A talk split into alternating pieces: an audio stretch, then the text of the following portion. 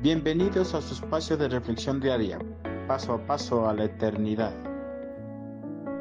No perdamos la fe en nuestro Señor.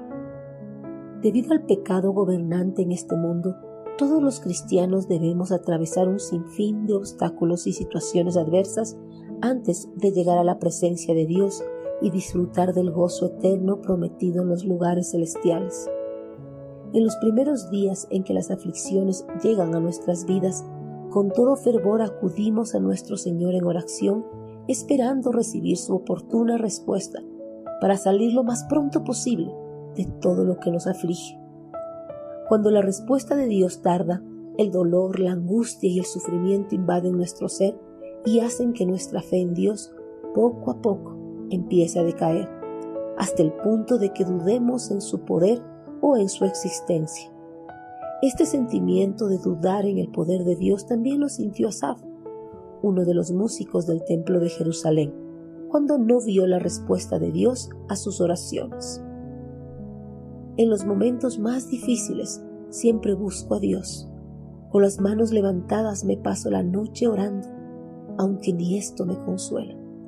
Cuando pienso en Dios me siento desalentado y me dan ganas de llorar. Dios me hace perder el sueño Estoy tan confundido que no sé qué decir. Salmos 77, 2, 4.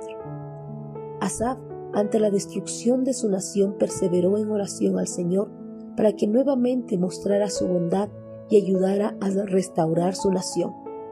Con profundo dolor clamó una y otra vez, con las manos extendidas al cielo, inclusive derramó lágrimas esperando recibir la pronta respuesta de Dios. Pasó el tiempo y Dios no dio respuestas a su clamor, ni tampoco encontró consuelo para calmar el dolor que sentía. Ante la aparente negativa de Dios, la fe de Asaf descendió y desalentado no encontró más palabras para clamar al Señor por su ayuda. Asaf, antes de deprimirse y perder su esperanza en Dios, había perseverado en oración, postrado con las manos levantadas al cielo en señal de humildad.